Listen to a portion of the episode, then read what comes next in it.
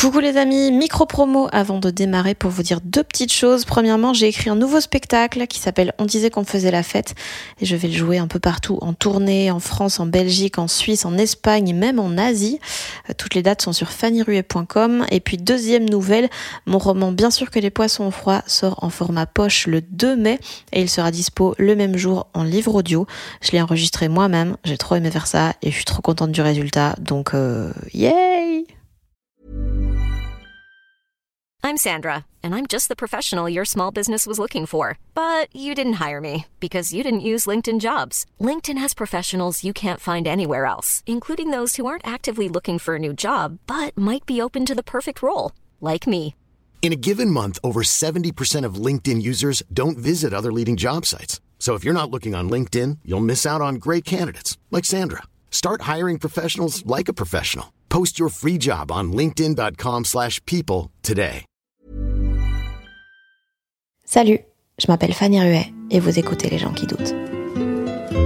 Je pense que j'ai tellement manqué de communication quand j'étais plus jeune que c'est pour ça que j'ai autant besoin de parler et de dire autant de choses sur scène qui sont quand même assez intimes et tabous. Nouvel épisode des gens qui doutent, on revient à du stand-up puisque cette semaine je reçois Tania Dutel. Tania fait de l'humour depuis une dizaine d'années, elle a commencé d'abord par de l'absurde et aujourd'hui est dans un registre nettement plus terre à terre, assez direct. D'ailleurs plein de journalistes disent d'elle qu'elle est trash alors que concrètement c'est juste qu'elle dit des choses de manière assez frontale sans rien chercher à édulcorer et surtout qu'elle parle de, de choses qu'on n'ose pas vraiment dire en public parce qu'on pense qu'on est les seuls à les ressentir, à les vivre, genre ceci par exemple. J'aime pas l'été, j'aime pas quand il fait chaud. En fait, je suis toujours très mal à l'aise quand je dois me lever de ma chaise et qu'il y a la trace de marée dessus. Moi, je me lève pas d'une chaise, Jean-Henri, ça rien passé. Hein. Moi, quand je me lève d'une chaise, je dois faire ça. J'efface la trace. Vous saviez qu'il y avait du Roundup dans les tampons? C'est du désherbant.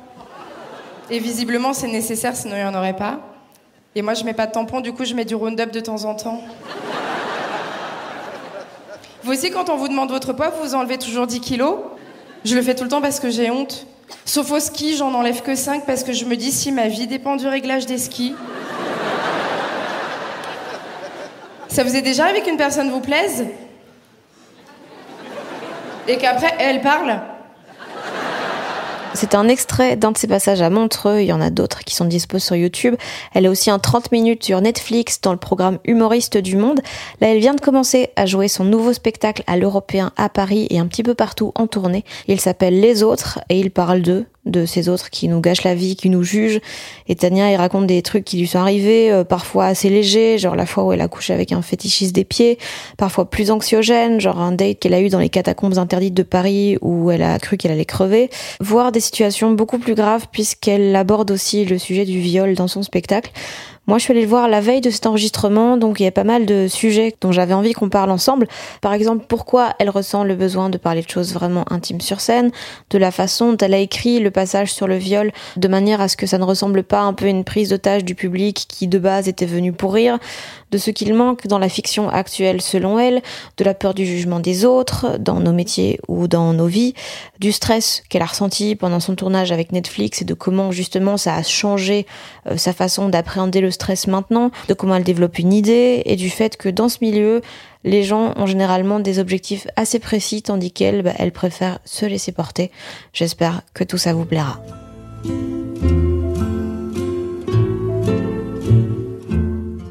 Tu penses que tous les stand-uppers sont fucked up? Je pense que la plupart des stand-uppers sont fucked up, ouais. Parce qu'il faut quand même être un peu fucked up en vrai pour monter sur scène, puisque la plupart des gens normaux, entre guillemets, disent oh, Je pourrais pas faire ce que vous faites. Donc je pense qu'il faut qu'on ait quand même un petit grain. Ouais, mais il y a aussi plein de gens qui disent je pourrais pas faire ça et en fait s'ils pourraient, c'est juste qu'ils ont peur, comme n'importe qui. Ouais, monter sur certainement. Certainement. En même temps, peut-être que dans 10 ans, il va y avoir plein d'affaires qui vont sortir où en fait la plupart des stand-uppers c'était des tueurs en série ou des gens qui faisaient des trucs chelous. Ouais, non, mais non, je pense que justement c'est sain qu'on extériorise d'une manière un peu chelou comme le stand-up pour justement ne pas tuer des gens. C'est vrai. Peut-être c'est tous ceux qui ont pas fait le stand-up qui vont en fait, on va découvrir si c'est des serial killers. Ah, peut-être alors que du coup, ce serait la solution au meurtre de monter sur scène. Humour euh, LV2. Ouais. T'as regardé? Bah ouais. Mon Dieu. regardé- Je pense j'ai passé trois jours avec toi à regarder tout ce qu'il existe, Ah ouais? À écouter tout ce qu'il existe de Oh toi. là là. Ouais, ouais. Donc Ah. maintenant, je sais vraiment à quel moment tu te fais chier parce que ça s'entend. Et où vraiment tu réponds par politesse. Ouais. Donc voilà, sache que je le sais. Ok. Bon, c'est vrai que je cherche pas forcément à cacher les trucs. Et je sais que ça se voit tout de suite sur mon visage quand il y a un truc qui me... Je me fais chier, si quelqu'un m'emmerde, ça se voit tout de suite sur mon visage, j'essaie pas de le cacher. Donc effectivement, ça m'étonne pas. Les gens, ils trouvent que t'es- ils, ils pensent que t'es pas sympa? Les gens pensent que je suis pas sympa. La plupart des gens avec qui je suis pote aujourd'hui m'ont dit qu'au début, ils pensaient que j'étais une connasse, ouais. Ouais. Ok. Et tu tu t'en fous.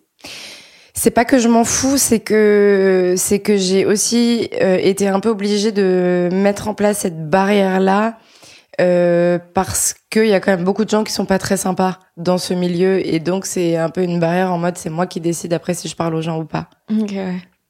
Et ça marche? Et ça marche de ouf. Bah ouais, parce que du coup il y a beaucoup de gens qui m'approchent pas trop et donc c'est moi qui choisis en fait à qui je veux aller parler. L'élu. Voilà.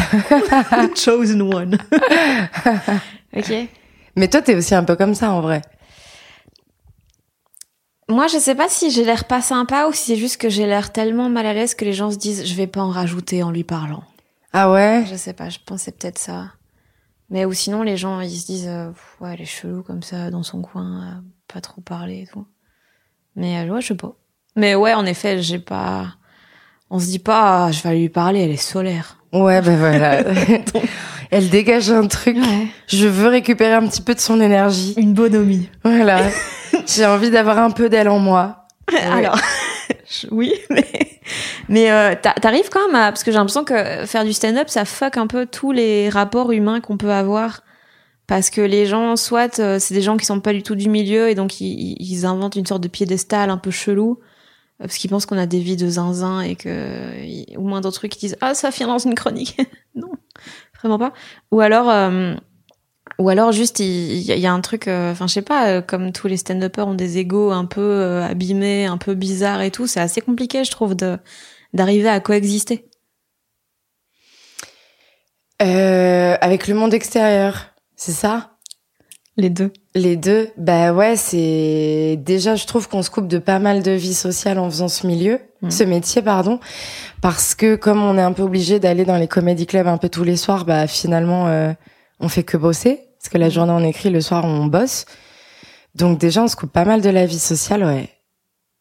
On est un peu seul. Je sais pas si j'ai répondu à ta question. oui Ouais. oui au, Ok. au pire. et mais toi t'écris vraiment euh, toute la journée? Ah non, j'écris pas toute la journée. C'est vraiment des phases où c'est comme ça. Mais tu vois, même là, si le spectacle il est écrit, ben il y a toujours des trucs à rebosser, donc je rebosse dessus. Euh, J'enchaîne, euh, tu vois, avec euh, l'émission du Barbès que je vais faire. Il y a, il y, a, il y a toujours plein de trucs. Plus euh, la thérapie. Euh, ça prend du temps Et ça prend du temps la thérapie. Donc tu vois, c'est pas plus le sport, euh, plus tous ces trucs. Donc au final, quand tu regardes le lundi, enfin le dimanche soir avant de te coucher, ton planning de la semaine, t'es là. Ok, en fait, j'ai pas beaucoup de temps pour bosser pour moi, mais j'ai quand même beaucoup de trucs de taf à faire. est-ce que tu mets ta thérapie en frais professionnels? Non, mais il faudrait. hein. faudrait de ouf Il faudrait de ouf parce que ça sert aussi à mon spectacle en vrai. bah ouais Ouais. Et, euh, et du coup, comment tu l'as écrit euh, les autres?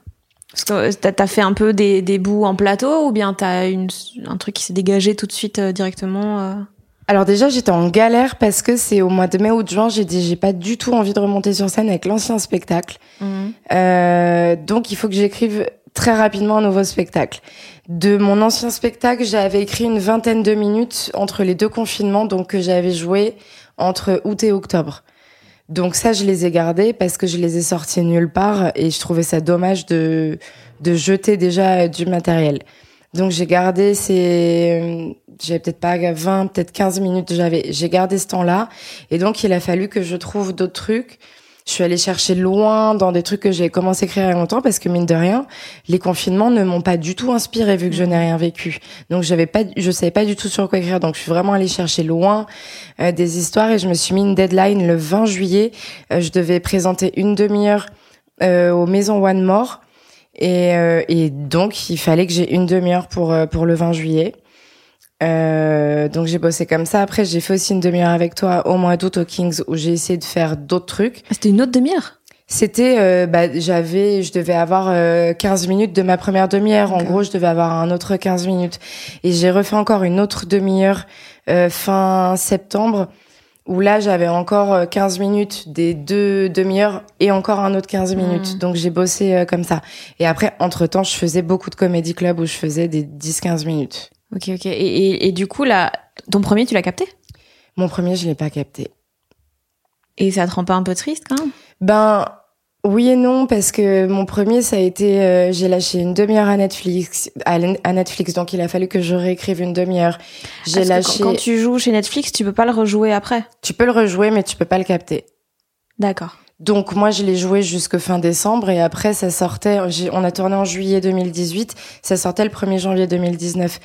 Donc jusqu'en décembre, je l'ai joué, j'ai gardé quelques trucs encore après parce que je trouvais qu'ils allaient vraiment bien dans mon spectacle, j'ai gardé genre cinq minutes et j'ai réécrit tout le reste. Après, il y a eu Montreux où j'ai encore lâché du matos. En gros, à chaque fois que je faisais une émission, je lâchais du matos et et je pouvais pas à chaque fois tout réécrire. Donc en vrai, il y avait quand même pas mal de trucs de mon ancien spectacle qui étaient déjà sortis. Et et le reste, je sais pas, j'avais pas envie de. J'ai gardé des trucs que j'ai captés pour le dernier Montreux ou pour euh, d'autres trucs. Et le reste que j'ai gardé, c'était pour mon nouveau spectacle là. Le fait de lâcher à chaque fois du nouveau matériel, euh, est-ce que c'est un truc que toi tu t'imposes ou est-ce que c'est un truc qu'on te demande ou est-ce que c'est un truc euh, où t'as été saoulé? Moi, ça m'a vraiment marqué là il y a- pas longtemps. Les gens qui cassent les couilles parce qu'ils voient souvent les mêmes vidéos de nous sur internet sans se rendre compte que ça prend du temps d'écrire, qu'il y a eu deux confinements, que à chaque fois on lâche des trucs, mais du coup les gens n'ont plus d'intérêt à venir nous voir en spectacle s'ils ont déjà tout vu. Et du coup, c'est pourquoi t'as, pourquoi tu fais ça? Euh, effectivement, il y a des. En fait, c'est un peu bâtard parce que d'un côté, il y a des gens qui sont pas contents de revoir des trucs sur scène qu'ils ont déjà vu en vidéo, et d'un autre, euh, encore aujourd'hui, on me réclame le sketch de l'esthéticienne qui date de y a, qui est sorti il y a cinq ans en télé. Donc je le joue plus depuis vraiment très longtemps ce sketch-là. Donc voilà, il y a des gens ils veulent revoir des hits, Euh, il y en a ils veulent rien revoir. Donc ça c'est un peu bâtard. Moi dans mon nouveau spectacle du coup j'ai le passage du fétichiste des pieds que j'ai gardé aussi parce que je l'avais écrit juste avant la pandémie et que bah, j'aime encore beaucoup le jouer et il va bien dans mon spectacle.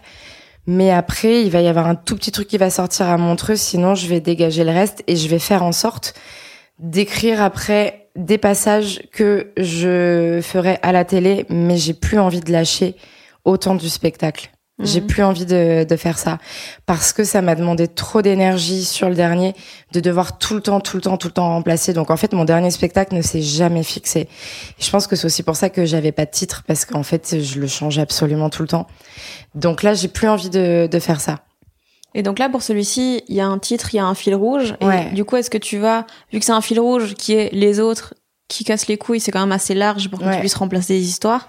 Mais est-ce que du coup, tu vas le fixer à un moment ou est-ce que tu vas laisser pareil de la place euh Ben, je me mets pas la pression sur ça parce que parce que aujourd'hui j'ai envie de le fixer, mais peut-être que la semaine prochaine je me dirai non, il y a des choses. Déjà, il y a des passages que je veux enlever parce que je sais que euh, ils sont pas au niveau par rapport au reste. Euh, donc je sais que si j'ai une idée d'un autre truc, je vais pouvoir le mettre dedans. Je me mets pas la pression sur ça. Là, pour l'instant, j'ai- j'aime beaucoup mon spectacle. Je sais qu'il y a encore des, des choses à améliorer, comme comme ça sera jusqu'à la dernière représentation. Mais je me je me mets pas de pression euh, comme ça. Je verrai. Ok. Mais je voudrais le, le fixer au max quand même. Ok. Et le, le fil rouge, c'est un, un peu que, que les, ouais, les, les gens, on, on vit un peu pour eux parce qu'ils vont toujours juger ce qu'on fait. Donc la plupart de nos décisions, on les prend vis-à-vis d'eux. Euh, qu- quand, quand est-ce que tu as pris conscience de ça? Je crois que je m'en suis. Bah, on- je le- je l'ai toujours su, comme je pense on le sait tous. Mais je crois que j'ai vraiment commencé à le comprendre et à l'intérioriser au premier confinement. Et c'est là où je m'étais dit, le prochain spectacle sera sur euh, les autres. Et pourquoi ça t'a marqué au premier confinement? Je sais pas, je pense que je devais me remettre en question sur plein de trucs comme tout le monde. Et tu sais, tu, j'ai dû faire un tour de, de ma vie, je pense. Et me dire que effectivement, je vivais euh, pour les autres. Mais je crois qu'on fait vraiment tout ça. Genre, tu faisais quoi Qui était pas pour toi? Ben déjà le simple fait de rentrer mon ventre, c'est clairement pas pour moi que je le fais. Euh, le fait, comme je dis dans mon spectacle, de me retenir de péter devant les autres, bah c'est pas pour moi que je le fais. Euh, tu vois, il y a des trucs sur lesquels je commence à me détendre. Par exemple, il y a des sujets dans mon spectacle euh, dont je voulais pas du tout parler avant. Et j'ai, compris que de toute façon, que quoi que je dise, on allait me juger pareil. Donc il y a des trucs sur, sur lesquels j'arrive à me détendre aujourd'hui. Mais sinon, tout le, tout le, tout le reste, euh, quand on se maquille pour faire un passage télé, bah, c'est pour euh, avoir l'air bien à l'écran. Parce que sinon, à cause des couleurs, tu peux avoir l'air trop blanche, tu peux avoir l'air trop jaune, tu peux avoir l'air de toutes les couleurs. Euh, on fait tout pour, euh, pour tout le temps. Et maintenant, t'as l'air de tomber de haut quand je te non, dis non, ça. Non, non, c'est juste que que je, le savoir de manière factuelle, oui, on le sait tous, mais en prendre réellement conscience et, et, se poser vraiment la question, ça, est-ce que je le fais parce que j'ai envie de le faire et tout? On le fait pas tant et on est tellement un peu dans des dans un truc automatique qu'on se ouais. pose pas trop la question, quoi. Mais parce que moi j'en ai un peu marre de me pourrir la vie euh, à cause des autres. Et tu vois, par exemple, avant en stand-up, je me mettais beaucoup de barrières parce que je me disais il y a des choses dont je peux pas parler parce que mes parents un jour vont voir mon spectacle.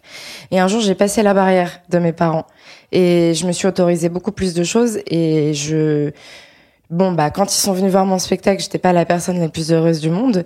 Mais le reste du temps, je suis vraiment très à l'aise avec euh, avec ce que je fais. Et de quoi t'avais peur? Bah de leur jugement parce que je suis quand même leur fille, je parle de sexualité, je pense que c'est pas hyper évident pour eux quoi. On va pas se mentir. Il y a toujours le joker de ouais, mais c'est des histoires, c'est pas vrai. Oui, sauf que je n'arrête pas de dire tout le temps que ce que je raconte c'est ma vraie vie donc euh... T'as jamais mytho sur scène? Non. À part dans les détails euh, romancés quoi. Voilà, je peux romancer un peu sinon non, j'ai jamais menti sur scène.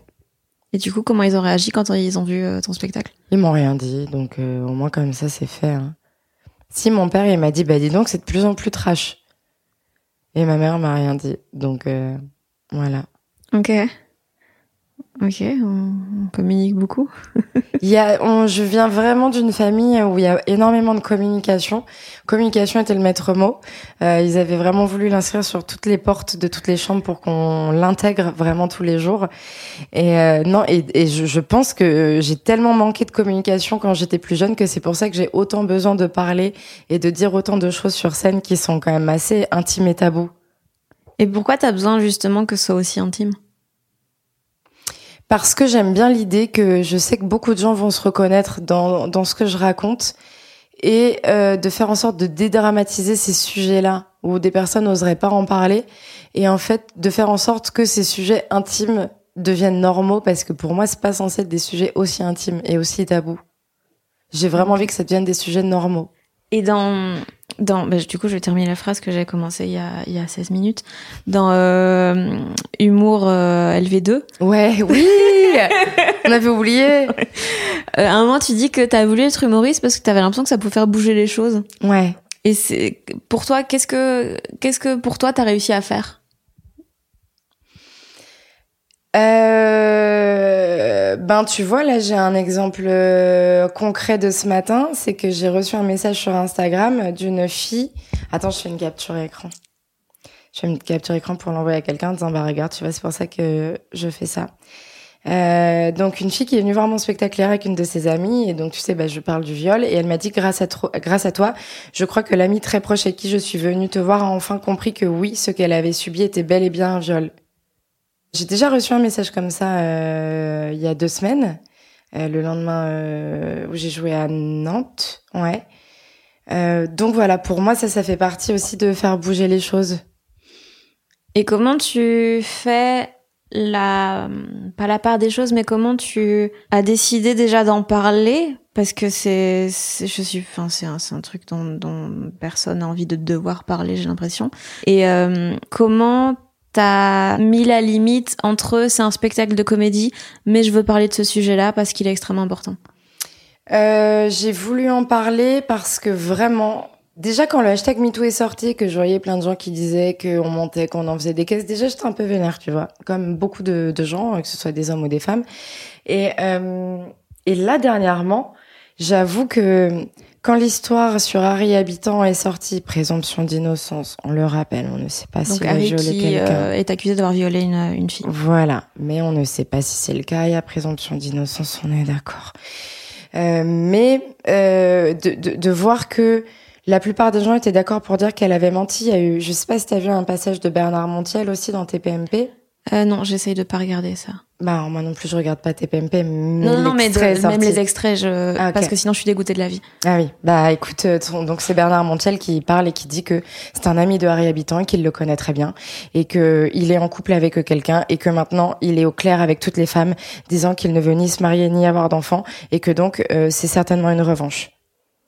Et d'ailleurs le lendemain il a reçu beaucoup de menaces, Euh, donc il est extrêmement désolé pour ses propos. Oui, je pense qu'il peut l'être.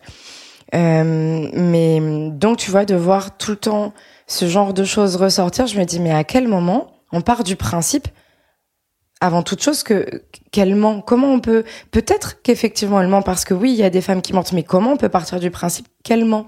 Parce que d'abord on va pas, enfin il a quand même fait euh, de la garde à vue, donc euh, c'est pas anodin quoi. Et donc c'est vraiment ça où je dis là vraiment je peux plus, j'ai envie de parler de ce sujet-là.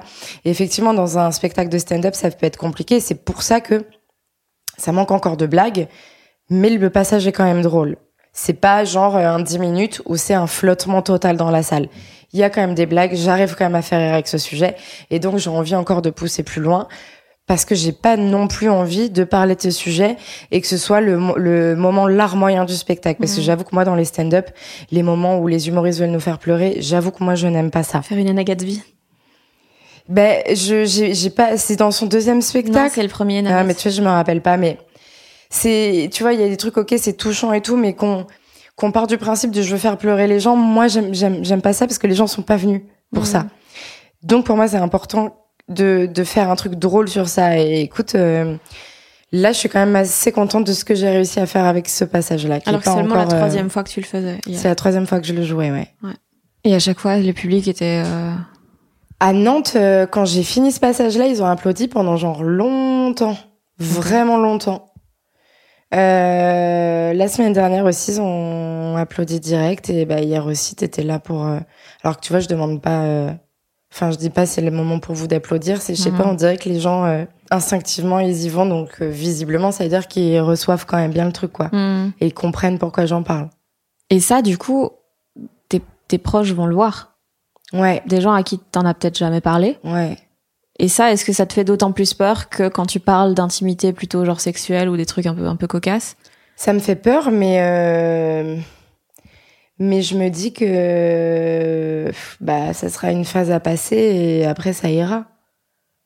En tout cas, j'ai j'ai pas envie que ma peur fasse en sorte que j'arrête de faire ça, Hmm. de passer, de parler de ça.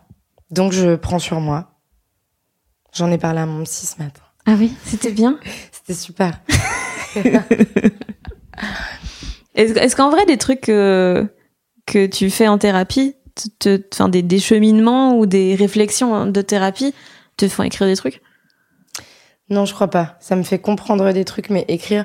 Après, euh, j'ai commencé il y a pas très longtemps, donc euh, peut-être que ça viendra plus tard, mais euh, je crois que je, com- je comprends des trucs qui me dirigent vers euh, d'autres trucs, tu vois. Mais de là à me dire, je veux écrire sur euh, ma thérapie, non. Peut-être pas écrire sur la thérapie, mais mieux, enfin, tu vois, Ouais. tu vois des Il trucs. faudrait que je l'enregistre au dictaphone pour euh, pour après reprendre ce qu'il dit. Moi, je, moi, je fais ça. Toutes mes sessions, elles sont toutes enregistrées. C'est vrai par date. Mais je les ai jamais réécoutées, mais je me dis un jour, tu sais. Peut-être. Ah, c'est un beau souvenir. À mon Tu, procès. que tu pourras ou que tu pourras offrir à tes enfants. Ouais. C'est la thérapie de maman. Putain, mais quelle angoisse. Ah ouais, de ouf. Ou cadeau de mariage pour, euh, pour euh, ton mec ou ta meuf, quoi. Cadeau de mariage, bim.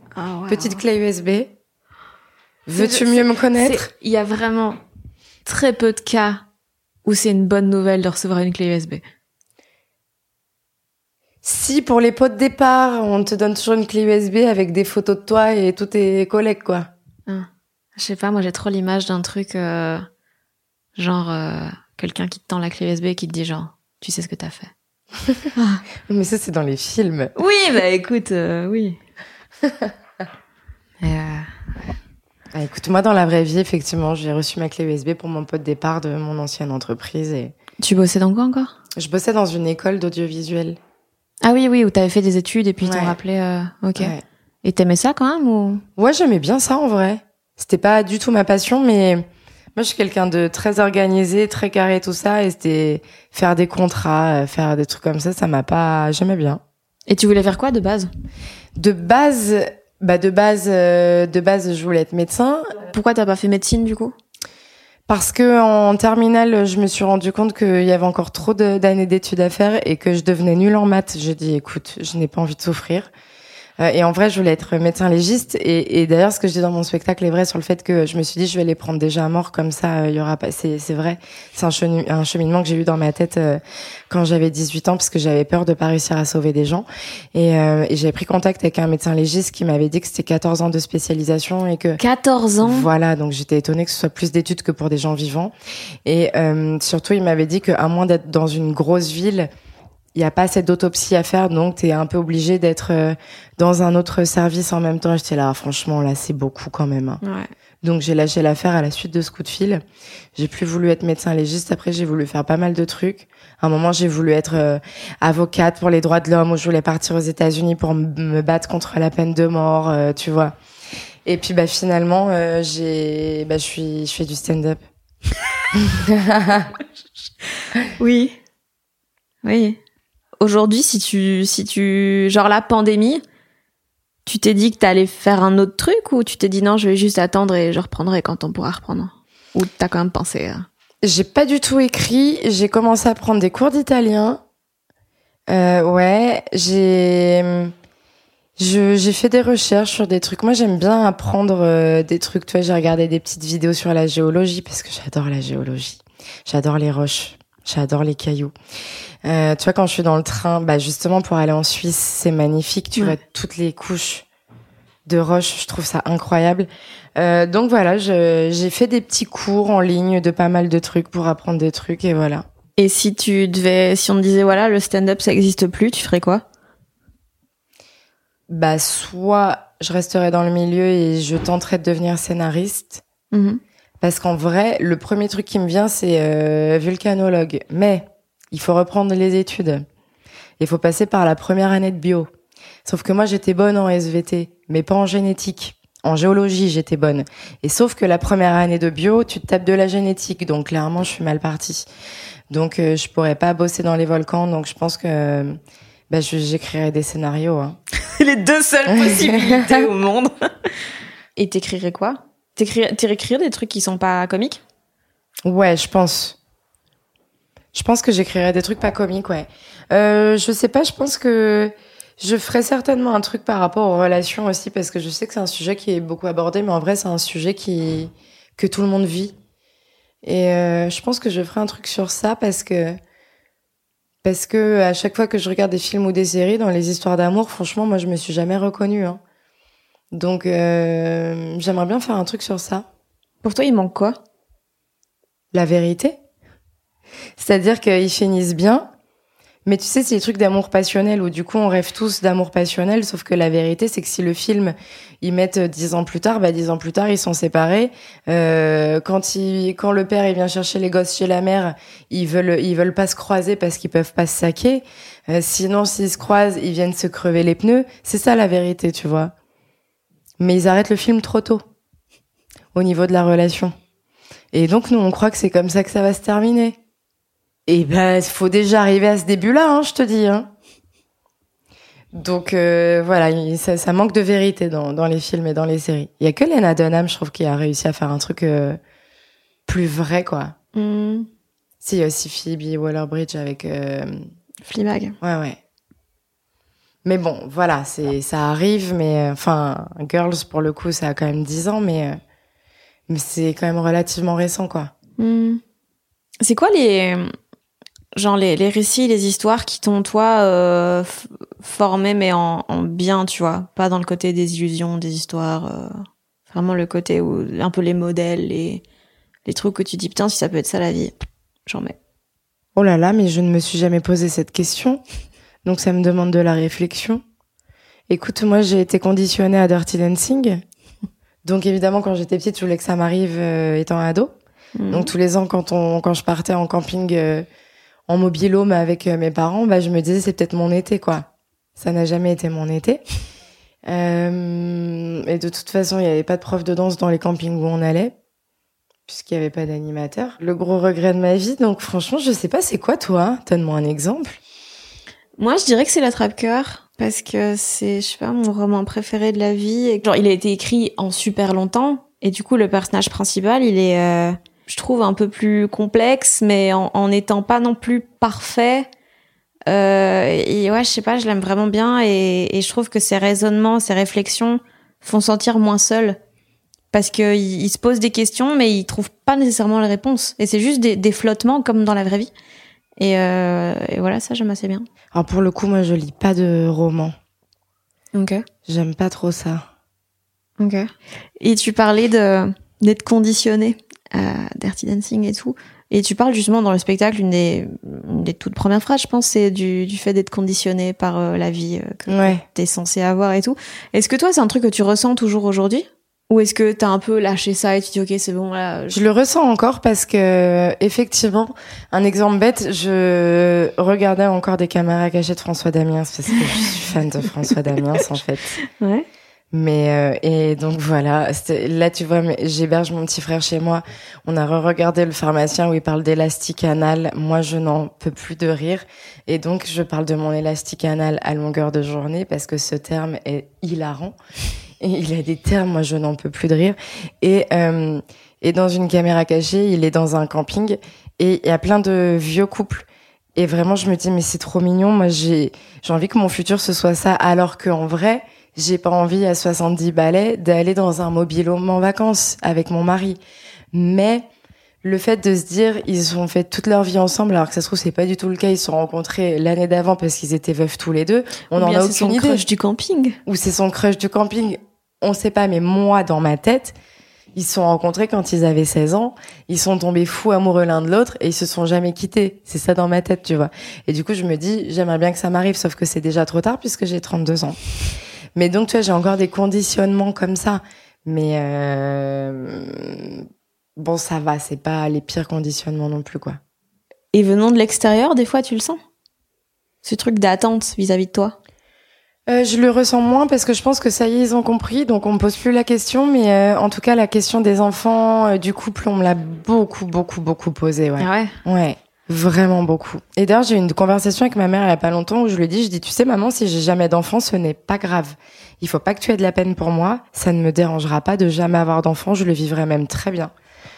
Et du coup, elle m'a dit, ah oui, non, mais alors ça, t'inquiète pas, parce que même moi, euh, je t'ai toujours dit de pas en faire. Je dis, bon, oui, on a compris. mais c'était intéressant de parler avec elle parce que, et d'ailleurs, je lui ai dit à un moment, je dis, mais maman, en vrai, je sais que tu nous aimes tous profondément, mais en vrai, on va pas se mentir, tu n'as pas aimé la maternité. Et elle m'a dit, elle dit, oui, bah, c'est vrai que ça m'a manqué d'arrêter de travailler, tout ce genre de trucs. Et je trouve que c'est bien qu'elle ait, qu'elle ait aussi l'honnêteté de, de me le dire, parce que je Mhm. pense qu'il y a, il y a beaucoup de femmes qui sont dans son cas, en fait, elles aiment leurs enfants, mais elles n'aiment pas la maternité. Mmh. Bah, c'est juste arrête d'avoir une vie, quoi. Exactement. C'est fou. Mais c'est fou de parler euh, à ses parents de manière euh, sincère. Mais c'est le seul truc, hein. euh, c'est, il y a eu que ça, hein. Ah oui, mais sinon, ils sont au courant de rien dans ma vie, sauf de ce qu'ils voient dans mon spectacle. Mais parce que voilà, on parlait de ça, donc je me suis dit, bon, vas-y, je vais quand même euh, lui faire comprendre que si j'ai pas d'enfant, c'est pas grave. Parce que tu sais, des fois, t'as des parents qui s'inquiètent en disant, mais Mhm. cette per- elle va finir seule au monde. Euh, alors que tu peux avoir des enfants qui vont partir vivre de l'autre côté euh, de la planète et tu finiras seule pareil, même si tu as des enfants. Et donc, c'est pour ça que je voulais dire, pour voilà, la rassurer. Et donc, j'en suis arrivée à ça. Voilà. Tu ressens encore du stress dans ton travail? Ouais. Ouais, euh, bah par exemple le nouveau passage sur euh, le viol, j'étais pas, j'étais tendue avant de le jouer. Hein. Euh, pour ma première à l'européen, j'ai quand même stressé. Hier, ça allait.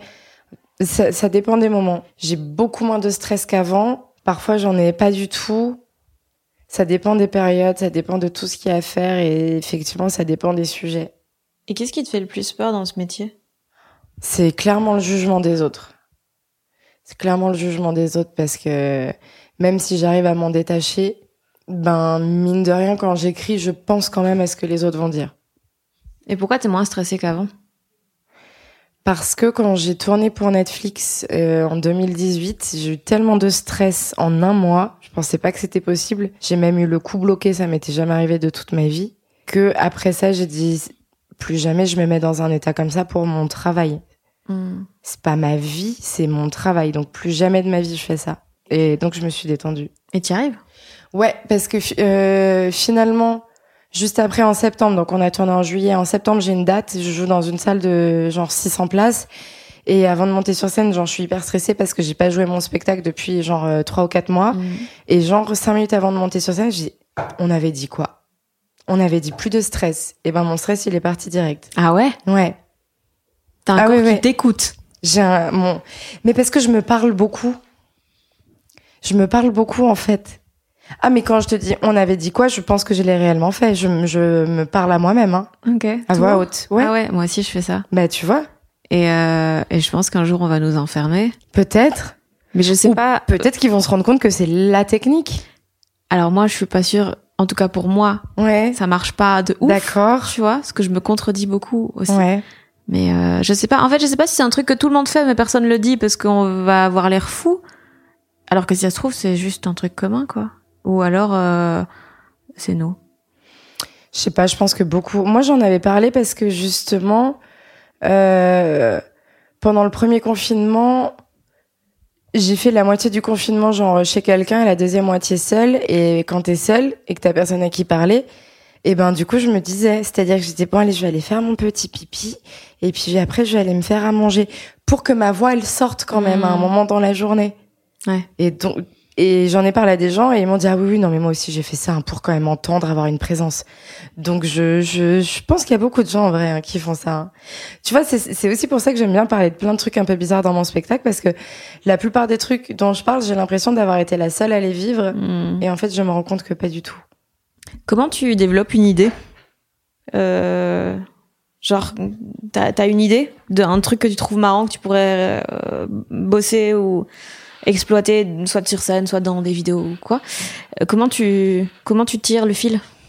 Ça dépend de chaque passage. Par exemple, le fétichisme des pieds, au moment où j'étais en train de vivre l'action, je me faisais tous les trucs dans ma tête. de, Mais attends, mais quand je vais me lever, j'ai du lubrifiant sur les pieds. Et, je me suis, et donc j'ai juste retranscrit ce que j'ai vécu. Donc celui-là, il a été écrit très rapidement. Euh, et après, par exemple, euh, les catacombes, j'ai essayé de de raconter, mais les moments les plus euh, où il se passait vraiment quelque chose, sinon c'était beaucoup trop long. Euh, et bah mon, le- par exemple le truc sur le viol ou quand je vais avoir des sujets plus de société comme ça, je je sais ce que je veux dire dedans, donc je me fais comme un comme euh, un plan et après dedans je développe. Ok. Mais je dis, OK, je veux parler de ça dedans, je veux parler de ça dedans, je veux parler de ça dedans, et ensuite je développe. Donc ça dépend si c'est des anecdotes qui me sont arrivées, si c'est des sujets de société, si c'est des trucs euh, plutôt politiques, ça, ça fait longtemps que j'ai pas fait, mais quand je le faisais pour la, en télé, tu vois, c'était plus ce genre de l'observation, quoi. Ça, ça Mhm. dépend de chaque truc. Ça te plaisait la télé? J'ai j'ai bien aimé parce que j'aimais bien ceux avec qui je travaillais, mais en vrai, parler de sujets d'actu et de politique, ça me, ça m'in- moi, ça me plaît pas. Hmm. Ça me plaît pas du tout. En tout cas, aujourd'hui. Et quand je le faisais non plus, aussi, ça me plaisait pas. Mais euh, en plus, je me suis quand même tapé cinq semaines de gilets jaunes. Franchement, j'en pouvais plus. hein. mais, euh, mais donc, ouais, j'aime pas trop faire ça. Ok. Quand, euh, quand Netflix t'a appelé, genre, je pense qu'ils vous appelé méga tard, genre un, un mois avant, Fin juin. Ouais, c'est ça. tournage mi-juillet. 26 juillet, un truc comme Ok. ça.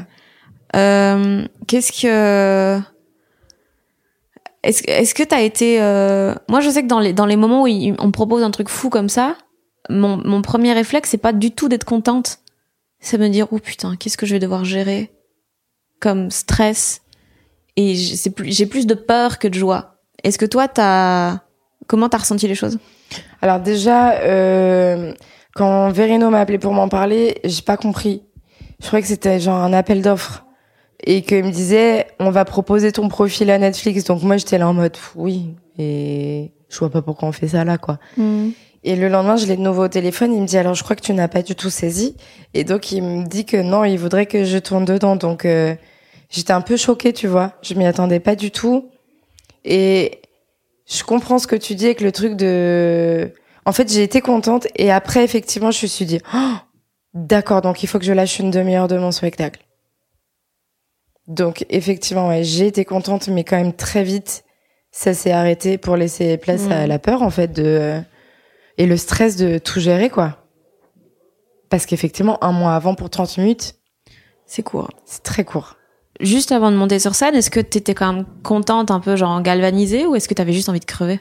Non, j'avais clairement envie de crever. J'avais clairement envie de crever. J'avais ma jambe droite qui n'arrêtait pas de trembler, même quand j'étais sur scène, et ça se voit pas à l'image, mais elle n'arrêtait pas de bouger. J'étais en panique totale, totale.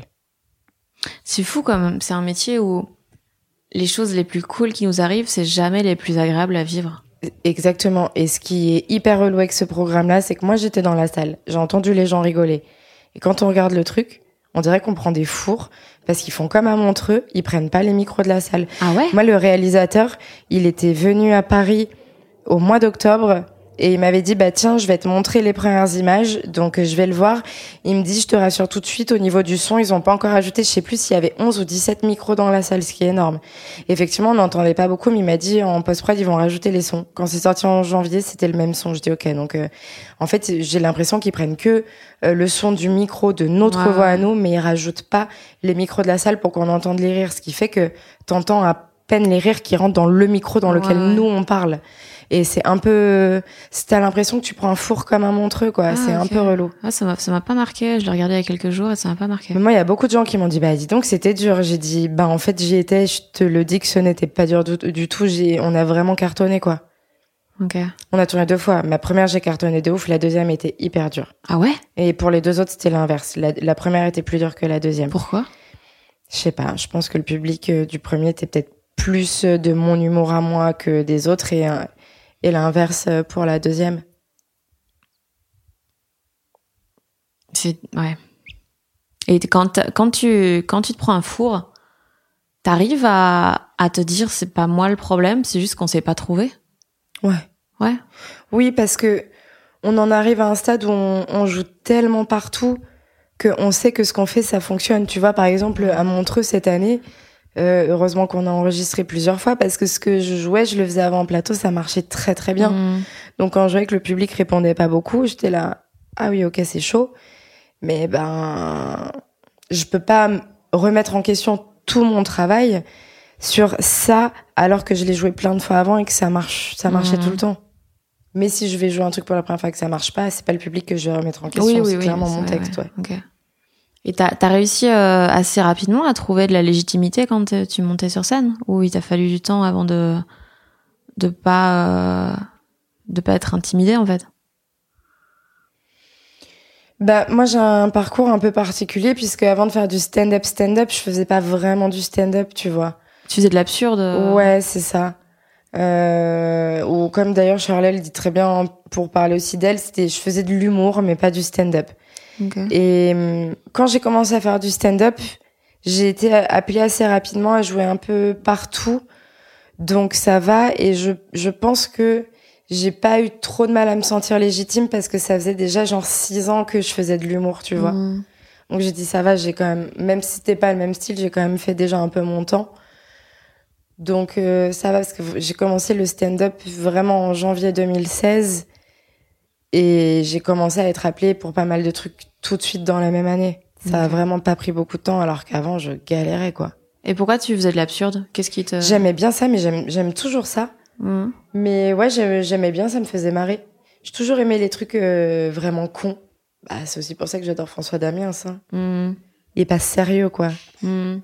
Et au- aujourd'hui, qu'est-ce qui te fait euh, qu'est-ce qui te fait marrer le plus? Ce qui me fait marrer le plus, ben les caméras cachées de François ah non mais je suis vraiment fan de lui, hein. je le trouve incroyable. Euh, non, ce qui me fait marrer le plus, euh, je sais pas. Est-ce que c'est du stand-up qui me fait marrer le plus? C'est une bonne question ça. Oh, Je me rends compte que je rigole pas beaucoup dans la vie moi. Mais t'arrives encore à te marrer devant du stand-up? Oui, ça m'arrive. Mais euh, effectivement, on est, je pense, comme toi, plus dans l'analyse, quoi. Mm. Mais oui, oui, ça m'arrive encore de me marrer, ouais. Heureusement, parce que sinon, ça serait quand même hyper relou. Hein. Ouais, mais mon- ça, moi, en salle, je suis capable d'énormément rire vraiment tout fort, mais en regardant des shows sur Netflix et tout, je peux passer un très bon moment, mais pas rire une seule fois, quoi. Ah oui, je vois ce que tu veux dire parce qu'en vidéo c'est plus compliqué et en même temps tu vois j'ai regardé le spectacle de Thomas VDB. Euh, j'ai dû le regarder euh, pendant le deuxième confinement et vraiment alors que normalement effectivement en vidéo je rigole pas beaucoup mais là je riais fort. Je riais vraiment fort. Je pense que ça dépend ouais. En même temps Thomas VDB quoi. Oui. C'était bon chien chien. Ouais. Il est tellement con ce gars. mais moi vraiment mais même ses posts ils me font tellement Ouais. rire. Là, j'ai vu qu'il avait posté il y a pas longtemps que Netflix lui conseillait son spectacle que à 62%. Ouais c'est ça. Je trouve ça fou. Ouais. Est-ce est-ce que toi, si tu te connaissais pas, tu te ferais rire? Bah, je- c'est une bonne question, ça. Euh... Ou... Bah, si je racontais exactement les mêmes histoires, je pense, ouais. Oui, puisque de base, quand je parle d'un truc, c'est que ça me fait marrer. C'est juste que il y a beaucoup de stand-uppers, quand ils racontent leurs blagues, ils commencent à rigoler avant même de l'avoir commencé. Et nous, on le fait pas. À moi, des fois, si. Toi, des fois, tu le fais. Des fois, mais il y a, y a beaucoup de choses que je, genre, on fait des podcasts qui s'appellent Imagine ça parle de ça, où je les joue une seule fois, et donc on vient de les écrire, et donc j'ai pas encore eu le temps de digérer le fait que je trouvais ça vraiment drôle. Et du coup, des fois, je me marre totalement à mes propres blagues. Ok.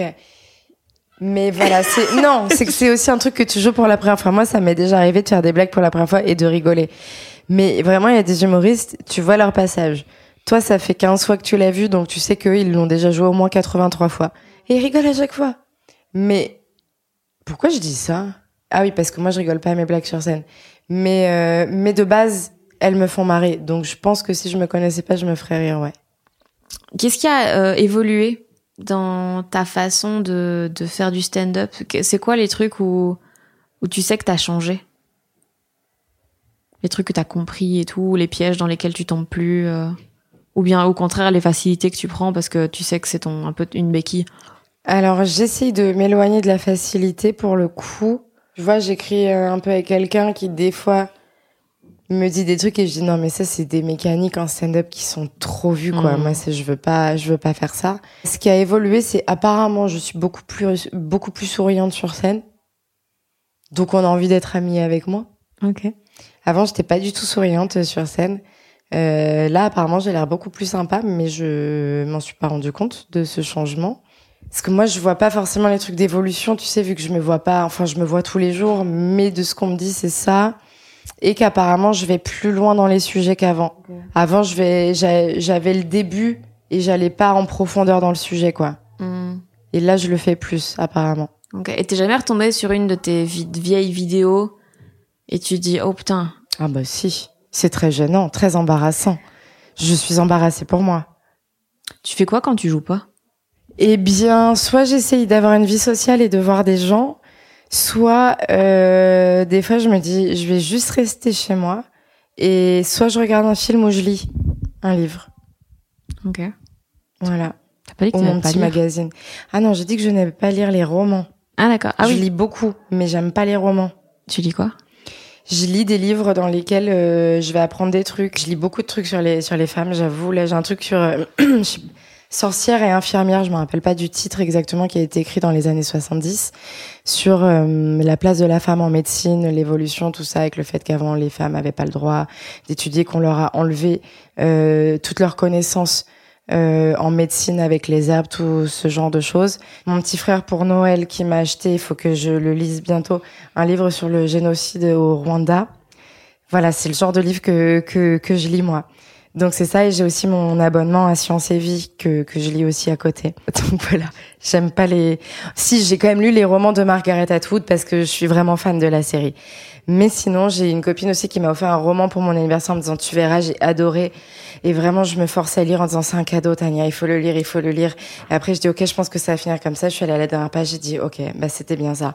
Et je dis voilà, on a compris.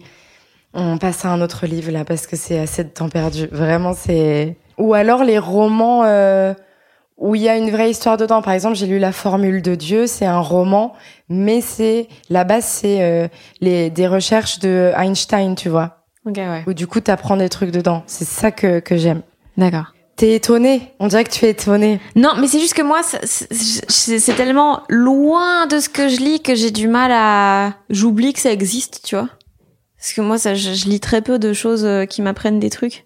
Je suis D'accord. plus genre, faites-moi ressentir des émotions plus que me donner des connaissances. Ah oui, mais parce que du coup, mais il y a plein de gens, c'est comme ça, ils préfèrent lire un roman parce qu'ils ont l'impression de penser à rien d'autre. Ouais, Et c'est ça. pour euh, s'évader, quoi. Ouais, Ouais, je, je veux pas, je veux Ouais. pas de la vraie vie. C'est mon loisir. ouais, je comprends. Fais-moi la paix. je comprends. Ouais. Je t'ai euh, lu euh, dire euh, que t'avais envie de tester un peu d'autres trucs et tout, genre de, de lancer un podcast, d'écrire un roman, de faire du ciné et tout? Pas d'écrire un roman, d'écrire un livre. Pardon, oui, un pardon. livre. Pardon, pardon. Ce serait quand même se foutre de la gueule du monde que la meuf déteste les romans Oui, non, c'est qu'elle écrive un roman.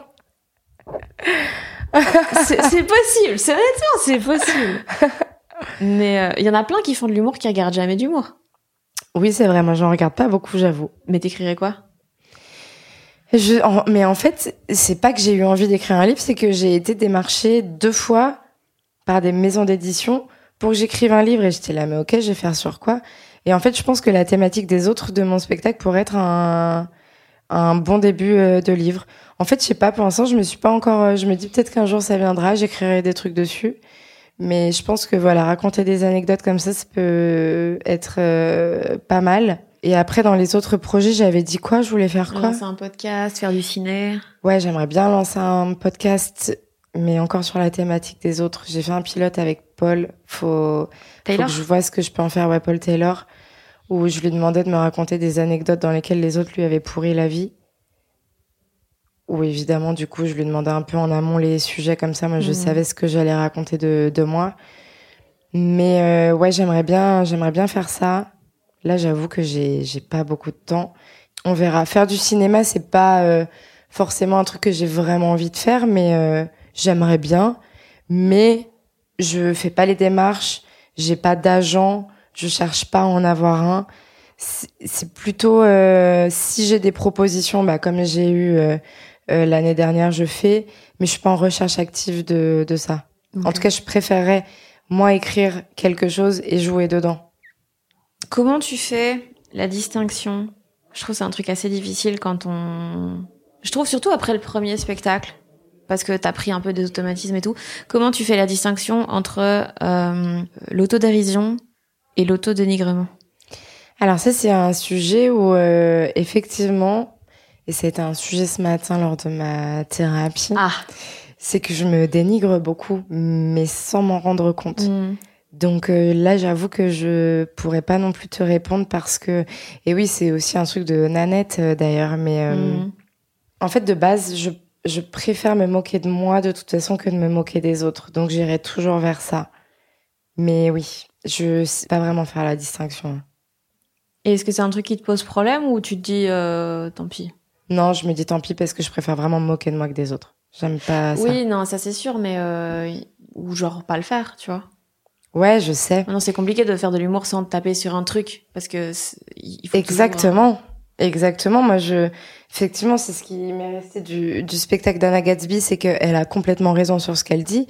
Et en même temps, c'est dur de, de pas se moquer de soi dans beaucoup de situations qu'on vit. C'est dur. Mais effectivement, il y a aussi une différence entre se moquer de toi et se dénigrer complètement, ouais. Tu trouves que je me dénigre dans mon spectacle? Euh, ça m'a pas marqué. Parce que pour le coup, je me suis pas posé la question. Non, ça m'a pas marqué euh, dans celui-ci, mais je sais que de manière générale, c'est un truc qu'on a tendance à souvent faire parce que c'est plus simple, parce que hein, c'est plus facile de se moquer de soi plutôt que de régler le problème qui fait qu'on agit comme ça. Et voilà. Et donc, euh, et puis ouais, je me pose beaucoup la question là pour euh, quand j'écris des nouveaux trucs, parce que c'est tellement la voie facile que que j'ai tendance à aller vers ça. Et, et d'ailleurs, avec des copains, des fois, on, on se lance un peu des des petits défis, genre écris un 5 minutes, nanana. Et là, on en avait écrit un 5 minutes sans te moquer de toi. Et j'étais comme, mais de quoi veux-tu que je parle? Non, hein Et je, bah, du coup, je l'ai pas fait. Parce que vraiment, c'est compliqué, en fait. Ouais. Je suis le seul truc sur lequel j'ai un peu une expertise. Donc voilà. C'est quoi le truc dont tu es la plus fière? Euh, je pense que c'est d'avoir euh, fait un 30 minutes sur Netflix. Je pense que c'est ça, ouais. Et c'est quoi ton objectif dans, dans ce milieu? Mais ma pauvre, tu sais que c'est terrible parce que j'ai l'impression quand je parle avec les autres, ils savent où ils veulent aller. Moi, je me laisse porter parce que je suis déjà contente de ce que j'ai parce que c'est ce que je voulais avoir à la base. Et tu vois, tout le monde, euh, par exemple, les gens disent, tu verras quand tu feras l'Olympia. Et je suis là, mais en fait, l'Olympia n'est pas mon rêve. Donc, franchement, je, je sais pas. Je, en plus, tu vois, j'ai monté ma boîte de prod, tout ça. Je me dis, je suis vraiment la pire productrice de la terre parce que je fais rien avec cette boîte et je sais pas où je veux aller. Je dis, bah, on verra. J'en ai aucune idée, quoi. Mais tu sais, il y a aussi tellement de trucs où finalement, euh, t'as l'impression à un moment que ça va marcher, que tu restes un peu au même niveau, tu stagnes, que tu te dis, en fait, je vais arrêter de me mettre des objectifs parce que si je les atteins pas, je vais être déçue. Donc, en fait, limite, je préfère euh, laisser voir venir que me dire, OK, je veux ça, je veux ça, je veux ça, en me disant que si ça arrive pas, je vais être déçue. Ouais, mais d'un côté, c'est compliqué d'avancer quand t'as pas un objectif, quand tu connais pas la direction. Ah ouais, de ouf. Mais euh, bah après, mon objectif, c'est que j'aimerais bien à un moment être propriétaire du théâtre Antoine. Donc ça, ça va être un peu un souci avec euh, Jean-Marc Production. Jean-Marc euh, Dumontet Production. Marc Production. JMP. euh, Bonjour, enchanté, Jean-Marc, Jean-Marc Production. Votre profil m'intéresse. Euh, j'aimerais ça. Après, oui, mon objectif rêvé, bah, ça voilà, le théâtre Antoine qui m'appartient parce que je trouve ce théâtre magnifique. Euh, j'aimerais aussi recommencer à jouer en anglais et aller jouer dans pas mal de pays en Europe, tu vois, pour aller dans des rodés, dans des comédie clubs, visiter en même temps. J'aimerais bien, euh, j'aimerais bien aussi aller beaucoup plus souvent à Montréal pour jouer là-bas. Il y a plein de trucs dont j'ai envie, mais ah ouais, t'as raison. Il faut vraiment que je me pose devant une feuille de papier et que je note tout ça. hein. Tu faut faut. ça chaque année, en Il- mode un peu thérapeutique. Mais je le faisais avant. Mais comme ça n'arrivait pas. Après, je regardais, je dis, bah, les objectifs, ils sont pas atteints. Du coup, on va remettre les mêmes pour l'année prochaine. Ouais, j'ai fait pareil. Mais l'année d'après, ils étaient toujours pas Mais atteints. ouais, je sais. Mais, Donc, j'ai abandonné. mais d'un côté, je pense que c'est parce qu'on se fixe un peu des trucs très généraux comme ça. Ouais, Genre euh, mieux, je sais pas. euh, moi, je sais qu'il y a toujours genre mieux manger. Tu fais mais mieux manger, c'est pas un objectif. C'est trop vague. Hmm. Et donc tu peux pas atteindre un truc parce qu'il y aura toujours mieux. Et ouais, non, je pense que c'est des trucs trop vagues. euh, Je sais pas, c'est vrai que j'ai les mêmes depuis trois ans aussi. Et ben voilà, mais moi aussi j'ai même fait les trucs à la nouvelle lune de dire je veux, je veux, je veux et euh, de les regarder à la pleine lune si c'est arrivé. Ben non. Je connaissais pas ce principe. euh, C'est euh, genre euh, tu donnes tes intentions à la lune. Et donc les soirs de nouvelle lune, mais tu sais c'est dans les trucs un peu mystiques. Moi j'ai des- trucs un peu bizarres. Et donc tu prends une feuille de papier, tu notes, tu dis je veux. Faut parler que au positif. Ok. Est-ce que tu veux? Faut pas dire de négatif.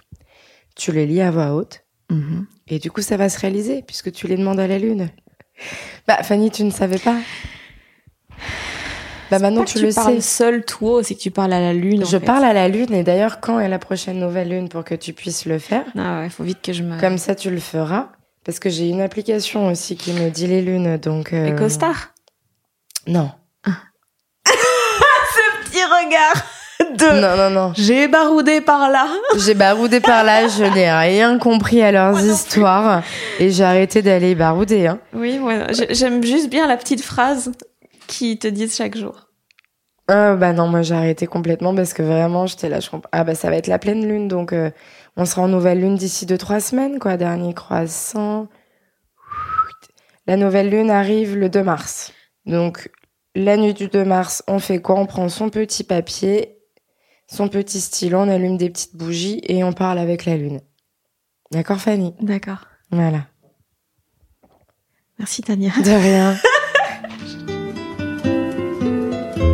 J'espère que cette discussion vous a plu. Tania Dutel joue son spectacle en ce moment à l'Européen à Paris, ainsi qu'un peu partout en France, en Belgique, en Suisse. Dans la description, je vous mets le lien pour trouver toutes ces dates, ainsi que tous les endroits où la trouver sur les réseaux. Évidemment, des liens vers ses passages montreux et son 30 minutes Netflix.